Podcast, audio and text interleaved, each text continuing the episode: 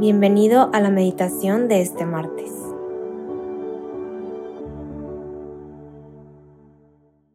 En el nombre del Padre, del Hijo y del Espíritu Santo. Amén.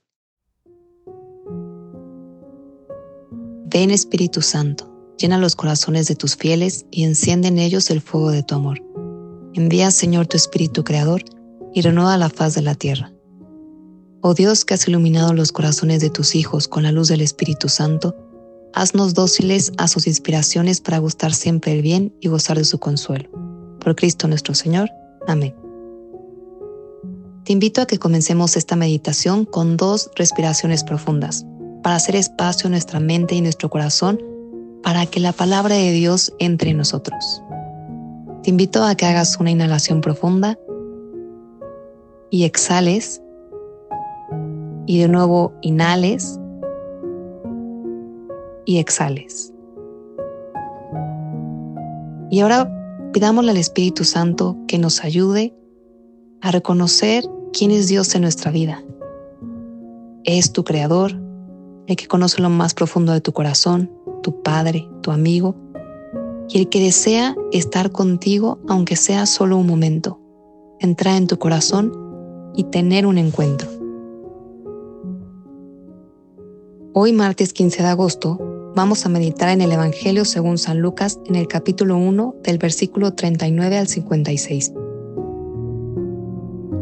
En aquellos días, María se encaminó presurosa a un pueblo de las montañas de Judea, y entrando en la casa de Zacarías, saludó a Isabel. En cuanto ésta oyó el saludo de María, la criatura saltó en su seno. Entonces Isabel quedó llena del Espíritu Santo, y levantando la voz exclamó, Bendita tú entre las mujeres y bendito el fruto de tu vientre. ¿Quién soy yo para que la madre de mi Señor venga a verme? Apenas llegó tu saludo a mis oídos, el niño saltó de gozo en mi seno. Dichosa tú que has creído, porque se cumplirá cuanto te fue anunciado de parte del Señor. Entonces dijo María, Mi alma glorifica al Señor y mi espíritu se llena de júbilo en Dios mi Salvador, porque puso sus ojos en la humildad de su esclava. Desde ahora me llamarán dichosa todas las generaciones, porque ha hecho en mí grandes cosas el que todo lo puede. Santo es su nombre, y su misericordia llega de generación en generación a los que lo temen. Él hace sentir el poder de su brazo, dispersa a los de corazón altanero, destrona a los potentados y exalta a los humildes. A los hambrientos los colma de bienes y a los ricos los despide sin nada. Acordándose de su misericordia, viene en ayuda de Israel su siervo como lo había prometido a nuestros padres, a Abraham y a su descendencia para siempre. María permaneció con Isabel unos tres meses y luego regresó a su casa. Palabra del Señor, gloria a ti, Señor Jesús. No sé si alguna vez se han preguntado cómo sería conocer a un santo, a una santa, y poder aprender de ellos, cómo piensan, cómo deciden, cómo actúan, y quizá pensaríamos que conocer a un santo o una santa los identificaríamos porque hacen milagros, que alguien lleno de Dios tendría que tener dones extraordinarios, levitar, rezar de una manera muy intensa, eh, leer las almas, los corazones. Y ciertamente son dones de Dios. Pero hoy tenemos el ejemplo de María.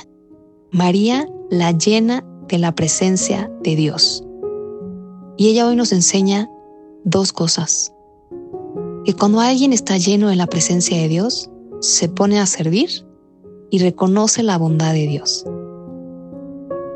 María acaba de recibir el anuncio del ángel en que ella va a ser la madre de Dios. Y también se entera de que Isabel, su prima, ha concebido a pesar de la vejez, de un milagro. Y María no se ve a sí misma. No se tomó una selfie, lo subió a las redes, publicó la historia más maravillosa del mundo y recibió millones de likes. No. María no se volteó a ver a sí misma y a su propia historia. María salió de sí misma y se puso en camino para servir al otro, al necesitado. Acaba de terminar la Jornada Mundial de la Juventud, en la que el Papa tomó este mismo Evangelio para recordarle a los jóvenes que estamos llamados a servir, que estamos llamados a ir al encuentro del otro. María se fue a la montaña, tuvo que pasar travesías, quizá dificultades, ir en burro, no sé cuántos días le tomó. Pero María aceptó estas dificultades por amor con tal de servir, porque el servicio implica la presencia de Dios, porque nos dejamos de poner a nosotros mismos al centro y ponemos al otro con su necesidad. Porque así actúa Dios. Dios tiene como un imán para nuestra miseria, para nuestras necesidades, para el desvalido. Y nos lo recuerda la carta a los Corintios. El amor es paciente, el amor es servicial, el amor no busca su propio interés, no se irrita, en fin, el amor es servicial. Y el Papa nos recordaba, nos invitaba a preguntarnos, ¿cómo reacciono ante las necesidades que veo a mi alrededor? ¿Pienso inmediatamente en una justificación para desentender, desentenderme o me intereso y me pongo a disposición? Por supuesto que no vamos a resolver todos los problemas del mundo, todas las necesidades, pero podemos comenzar por los que tenemos a nuestro lado, nuestra familia, nuestra zona. A la Madre Teresa alguna vez le dijeron, lo que usted hace es solo una gota en el océano. Y ella respondió, pero si no lo hiciera, el océano tendría una gota menos. Hace poco me enteré que un padre en Perú quiso ir a visitar a los habitantes que, estaban arriba de una montaña y tomó su burrito y fue. En el camino, el padre se quedó dormido y cuando despertó se dio cuenta de que se había perdido y no sabía dónde estaba. A unos cuantos metros vio una cabaña y se acercó, tocó y, pidió así lo que pueda pasar en la noche porque se había perdido. Y el que abrió dijo, no, padre, usted llega a tiempo, porque mi mamá está muy enferma y ha pedido a Dios que le mande un sacerdote para que la auxilie en sus últimos momentos. Este ejemplo me hizo pensar en que como María, el Padre se puso a disposición de Dios. Él quiso ir a hacer el bien y, y con su miseria quedándose dormido, Dios pudo actuar. Porque a Dios no le interesan nuestras grandes capacidades y dones. A Dios lo único que le interesa es la disposición de nuestro corazón para que Él pueda hacer sus milagros. Y así como María reconoce quién es el Señor, mi alma glorifica al Señor porque puso sus ojos en la humildad de su esclava. Reconozcamos también las veces en las que Dios ha actuado en nuestra vida con su bondad, porque Él ha hecho maravillas cuando nos prestamos. No pongamos los ojos en nosotros mismos, sino que Dios puede hacer con nuestra miseria. Así que hoy te invito a que pienses cuál es esa montaña que te implica subir como María para ponerte al servicio de otros. Tal vez es vencer la flojera, dejar por un momento las redes sociales, hacerte una hora a la semana, para visitar a alguien de tu familia que te necesita, hacer una llamada. ¿Qué montaña tienes que vencer? Y por otro lado, dar gracias a Dios de lo bueno que Él ha hecho en tu vida.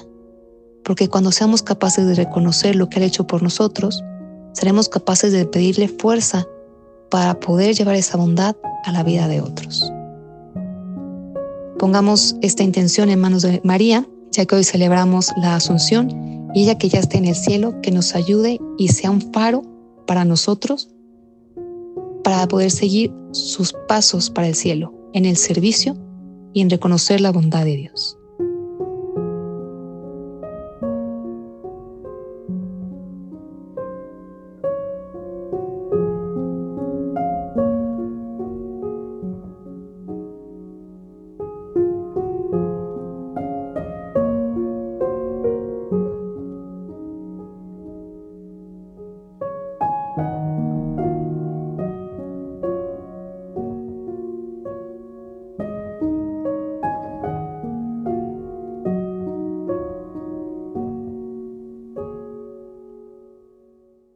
Te damos gracias, Señor, por todos los beneficios recibidos, a ti que vives y reinas por los siglos de los siglos. Amén. Cristo, Rey nuestro, tenga tu reino. María, Reina de los Apóstoles, enséñanos a orar.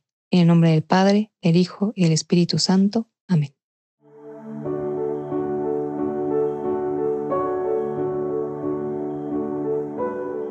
Te invitamos a quedarte dialogando con Dios y seguir en oración. Nos escuchamos mañana.